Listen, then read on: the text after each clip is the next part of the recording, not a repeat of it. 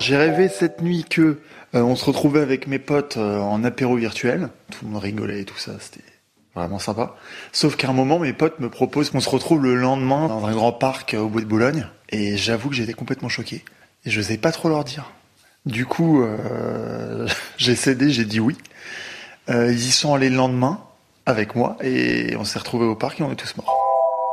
J'ai rêvé qu'on se faisait livrer Picard et que en ouvrant le carton des surgelés, c'était du pangolin et qu'il y avait écrit coronavirus dessus et que euh, mon mec me disait euh, on va choper le coronavirus et tout en mangeant ça et j'ai dit mais non t'inquiète pas c'est surgelé donc du coup les bactéries sont mortes. J'étais en plein Paris, euh, il faisait très très beau, très très chaud, il y avait un sentiment de liberté, j'étais en trottinette avec Théodore, mon petit frère, qui était en train de conduire et moi j'étais derrière et je levais les bras au ciel. C'était vraiment un moment mais délicieux. Jusqu'au moment où on arrive euh, vers les portes du jardin du Luxembourg et là, il y avait une armée de gendarmes qui étaient là.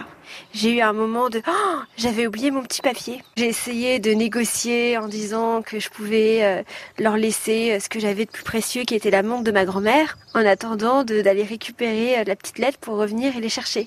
Ils ont même pas voulu. Et à ce moment-là, je me suis réveillée.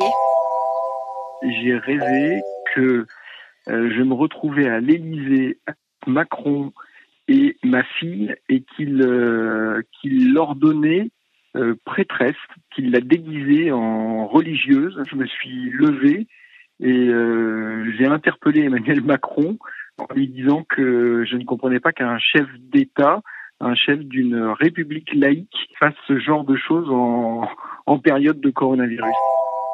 On était dans un hôtel. L'immeuble de 18 étages était quasiment vide, mais il y avait un tueur en série qui avait le coronavirus. Et en fait, il était assez pervers parce qu'au lieu de faire premier étage, deuxième étage, troisième étage pour tuer des gens, il pouvait faire premier, cinquième, douzième. Et en fait, il prenait les gens un par un, il les attachait sur une chaise et il leur touchait dessus pour leur donner le coronavirus. Je me mettais à courir dans les couloirs en disant il n'y a pas de masque, il n'y a plus de masque. et euh, à un moment donné, j'ai ouvert une porte et je me suis euh, retrouvée à Calcutta. Et c'est là où je me suis réveillée. Oh.